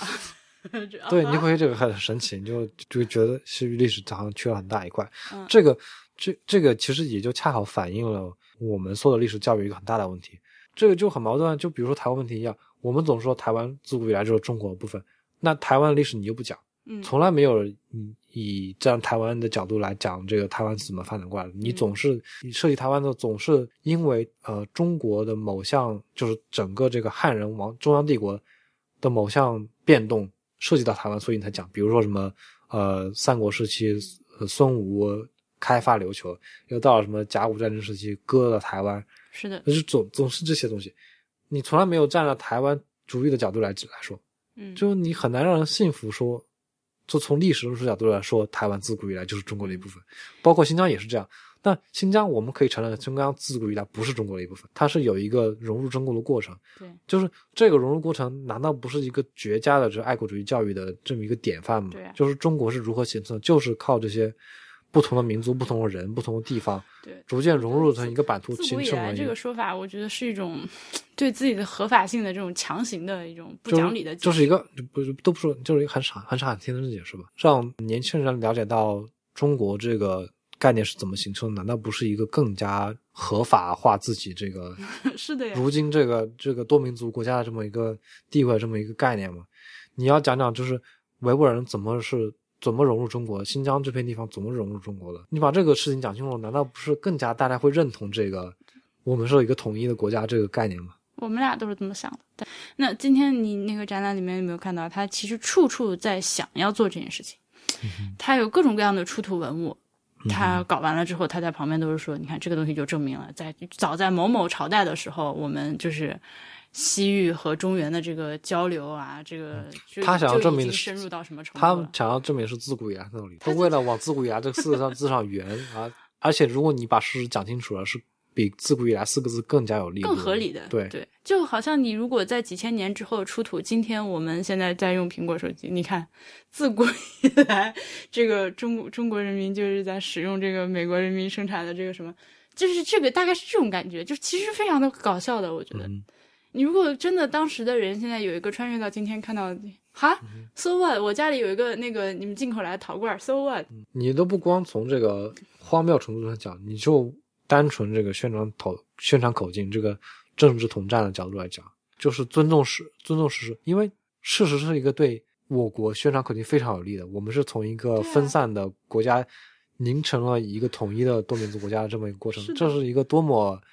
正面的历史进程啊！嗯，但却完全忽略这个历史进程，而用“自古以来”四个字来，哎，就非常傻。嗯就还是回到你那句话，一口好牌打得稀烂。对，我国这个宣传口儿真的有时候是替他们捉急。如果我们就落实到这个具体这个策展上，你就会觉得真的很多人跳不出他所受的教育。如果我是呃就是我站在那个策展他审书记为他想的话，我我只学过这样的历史教育，我跳我我要做其他论述我做不出来。真的我很想去给他搞们策去展啊吗做他做这个策策展，就有那种怀才不遇的感觉，你知道吗？就是李白到了长安，发现长安官场都是一些什么人呀？ 那个，对，给再给大家推荐一下《四亿居中国》这本书。说到这件事，现在是剪辑之后，剪辑之后的晚音。那个，呃，我们这期节目，因为大家都知道是会员提前听到的嘛，所以我是二十号发出去的。呃，结果二十一号早上呢，就有已经听到的会员，其实就是亲爱的大熊老师给我发了一个链接，是。呃，国务院新闻办公室七月二十一号发表的新疆的若干历史问题白皮书，大家是不是觉得我们节目现在已经得到国务院的重视？就是我们说了点啥，然后国务院立刻就发文了。所以这个文呢，我也会贴个链接放到本期的页面上，大家可以去看一下。它，我就简单的念一下目录啊。这个目录一念呢，我就是就目录当时一看，我就嗯，果然是国务院还是有点水平。嗯、我这话是，它一新疆是这个这个是每一个章节的标题哈。一新疆是中国领土不可分割的一部分。二，新疆从来不是东突厥斯坦；三，新疆各民族是中华民族的组成部分；四，维吾尔族是经过长期迁徙融合形成的。你看看是不是？这是我们刚说完的话嘛。五，新疆各民族文化是中华文化的组成部分。六，新疆历来是多种多种宗教并存的地区。七，伊斯兰教不是维吾尔族天生信仰且唯一信仰的宗教。你看看，这刚说完，可厉害了，波比。嗯，是的呢。所以这次就是参观下来，我最满意的是那个临时展览，就是那个中日合作考古遗迹的那个展览。你是能看到，因为临时展览它是更新的，所以就是思路上、做法上是更新的，就更先进的。嗯，就是有一些摆脱刚刚那种东西了。但是也是因为临时展览，所以它的立位比较大，它就可以更加自由的去发挥一些，不涉及到那么郑重其事的一个给历史定调子的这个这样一个工作。甚至我们就是刚刚说的这件事情，我自己都觉得非常的 repetitive，就是博物志的这个长期的听众可能听这件事情都已经听烦了。我烦到一个省博就是在吐槽这件事情，对吧？你没有自古以来，你自古以来嗯不是江苏省，你自古以来不是新疆维吾尔自治区，就嗯我我已经说烦了这件事情。妈，这个尼雅古城的这个考古发掘展的这个尼雅古城就是出现，就发掘出了那个什么五星出五星出东东方立立中中国国的那个织锦护护护护肘的那么一个地方。它作为一个考古成果展，我觉得还蛮好的，因为它有很大的篇幅在讲，就是这个呃中国和日本的这个考考古古工队、作考古工作者是如何组成了一个联合考古队，嗯然后对他们的这个考古工作和考古工作当时使用的一些东西啊、一些那个工具，还有一些考古工作的笔记、记录、报告这些东西都做了一定的展示。然后我和 HB 都看上了他们当时工作队的那个对付队服。 哎呀，为什么不出周边呢？好好看，是一个海军蓝的一个卫套头衣衫，卫衣套头衫，身上印着“尼雅”两个字，然后还有一件是印着“考古”两个字，对都很好看。对，那主要是字体好看，真的。对，把卖那它个它只要出我就买。对，而且那个就是那个衣服质感也也很好。就是博物馆周边商店真的需要一些互联网产 品经理给他们来出谋不划，no 策。 no no no，也真的不能。互联网产品经理有时候做的东西也很傻逼，就是什么最近那个秦始皇那个零出了一套那什么限量版那个人偶，你看到没？那绝对不是互联网产品经理做的，那都是嗯博物馆的做文创团队做，真的就是我、哦嗯那个浓浓浓浓的互联网味耶。那是为博物馆，就是跟博物馆开抖音是同一个思路，就是为了要互联网而互联网，好的吧？他没有掌握这个嗯现在年轻人或者说现在消费主力真正喜欢什么，真正想要什么，嗯，这个东西。我想要尼雅考古队的队服。就是你都不用做一模一样，你把那个字抠出来给我做个周边就行。那个字真的太好看了嗯，我就要尼雅考古队队服的复刻版，我要买。就觉得很可惜吧。然后我还有一个点就是，呃，那个柜子里展了很多很多日本考古队带来的那些先设备进嘛。的设备， 我在想，我是一个、哦我是一个八十年代末期在中国做考古的人，我看那些我就每天跪着这样哭。 就是也有很多大法的东西，对，就很多索尼的那种八十年代 GPS 接收机，什么有嗯也有笔记相本、机，相机、笔记呃，本，对，有笔记本电脑，呃，对然后还有那个很小的便携的彩色打印机，佳能对的。对，然后那我就想我，我作为一个八十年代中国人，这新疆做考古的，真的是这是真跟什么的见了先进外玩意星儿文明一样是的的感觉啊！我不知道当时人是怎么想的，反正我我把我自己放那个位置，我觉得嗯，而且你看到他们就是在这些电子设备之前，还有一些测绘专用的工具，也是中国考古队以前从来没有过的。对，呃，以前就是中国考古队的测绘就是木尺子，然后就就皮量嘛，尺然后子对，然后画线，然嗯后画画图。那他们带过来的一些就是这些嗯就电子的设备，对我也不知道那玩意儿叫啥，反正对就是测量用测量工具，就完全不一样。这个工作的这个新疆的博物馆，新疆博物馆给我还有一个非常深刻的印象，就是就是一言不合就是干尸，就是哈怎么这里有大量干干尸尸，大量的干尸。就是尼雅考古的这个里面，你你这个我没有想到这个里面，就是你走到最里面，嗯，两个干尸。 就你想到那个我们在那个嗯那旅顺呃博物旅馆顺博物馆那个干涉煞有其事搞两个一个展厅，然后嗯他把它做最大卖点，这里就完全不是这个路数，就是你都我不告我先不告诉你嗯这种干涉，对，但是嗯，但是你进去就有干涉，还不止一句，好多好多好多。对，但他这个呃尼雅考古队的这个呃这个这个展览里面，两个干尸把脸上盖了个布，还挺那个好的。因为他们其实就是就是那个后来我拍了他们那个脸上那个盖巾的那一对夫妻嘛，嗯，那么他们出土的时候脸上就是盖着那个盖巾的，所以总 就是一种非常非常微小的尊重死者遗愿的做法，把脸盖起来。嘛，然后旁边那个干尸展厅就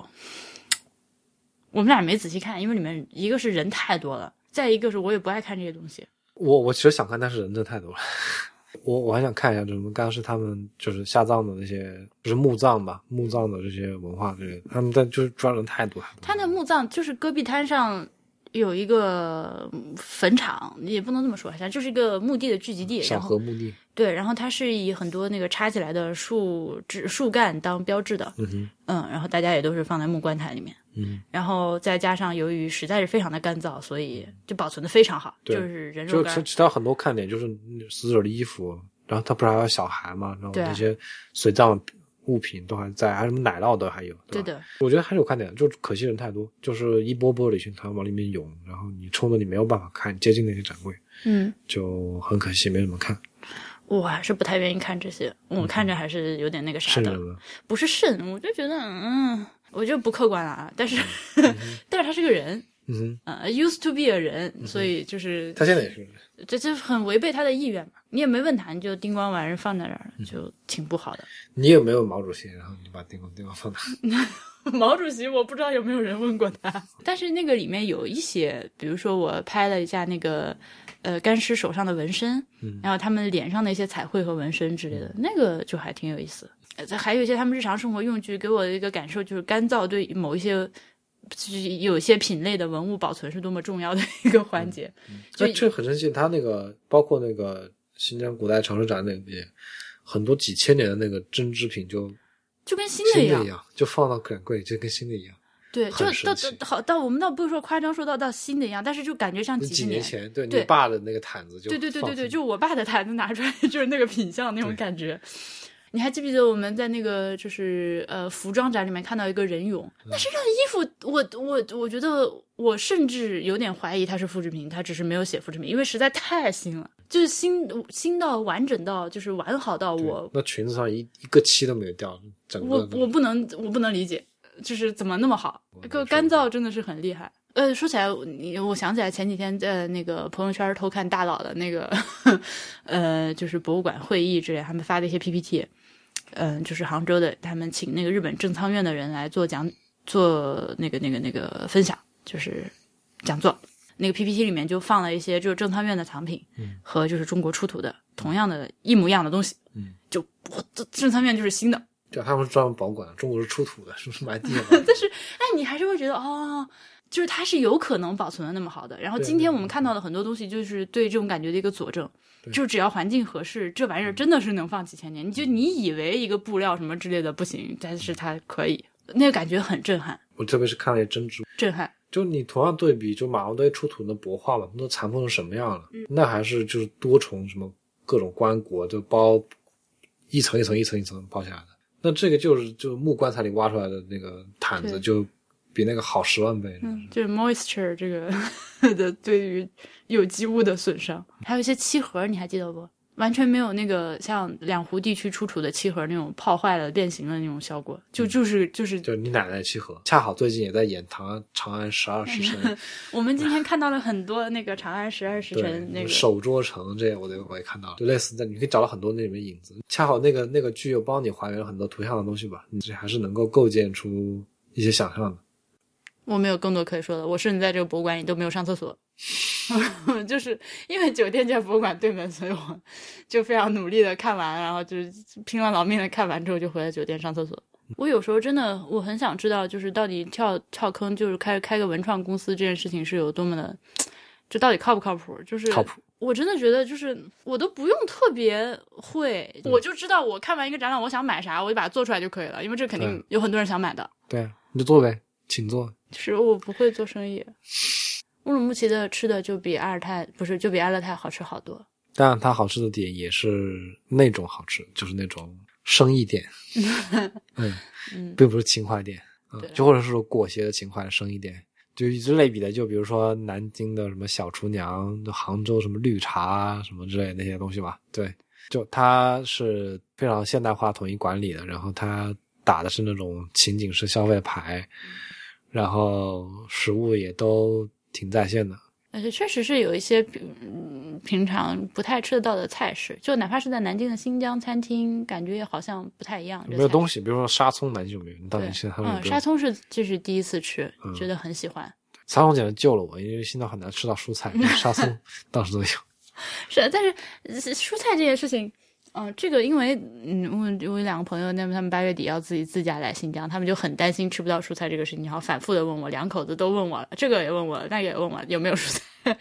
还是有的啦，哪怕是在阿勒泰都是有蔬菜的，只是蔬菜的品种很少。嗯，你会有韭菜吃，你呃也有的哦有餐卖厅，菜，有油麦菜，对，然后有包菜，对，有包菜。嗯你要想吃到绿的是肯定是有的，对，也还有菠菜，就菠菜拌呃那个面筋是一个每个餐厅都有的一个菜，发现，嗯对所以没有那么夸张。就是除如，但是你如果要自驾的话，那就没有办法了，你只能自己想办法解决菜的这个问题。自驾也是到开到一个镇子里，有村里、县里面停的，嗯是，你那不你可能在有野地停下。 对你就可以买买这黄瓜什么的都也是有的。黄瓜不是蔬菜， Well，这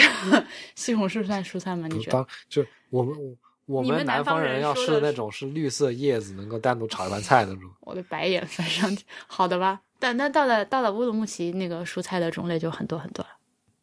那毕竟是大城市嘛。嗯你要想要吃什么茼蒿，估计也是能给你整出来的。而且我又有一点，就是如果觉得不干净，我就不想在这儿吃。所以嗯有一些可能是非常 local、真的很正宗的东西，我嗯如果因为觉得实在不干净，那我就不吃了。对你就有这种这种游客心理，你知道吧？你又想要体验那种童话里的 local 生态，你又不敢哎你又不愿意进那种非常真正的火店，你让我跟你，我叫你去吃那个奶茶店，你就知道多少钱，你没没有吃？我不想去吃那个奶茶店，因为对一看就很脏。对，那种奶茶就是那种牧民奶茶，不是那种什么一点啊点 COCO 那种奶茶，就是那种那我们那个就是在在第二天早上出来吃早饭的时候喝到奶茶，我我只要喝到我就满意了，我 OK。嗯那个奶茶真的蛮好喝的，是的呀。但他们街边有很多那种奶淡茶淡的，而且馆是，咸的。嗯，就是街边有很多奶茶馆，一看就像那种你在西藏看到那种那种茶馆，就卖酥油茶茶馆那种类似，就是那种本地人进去喝点茶、吃点东西那种地方。那我很想去那里，但是由于大白老师他，所以就是个作精。 那还有像我在阿尔及利亚的时候，我也不能接受他们喝薄荷茶， OK，就是那玩意儿，因为大家是那个杯杯子是轮流用的，嗯你知道吧？哼，到我当地就要体验啊，我我要我看你们体验好不好？ 就是他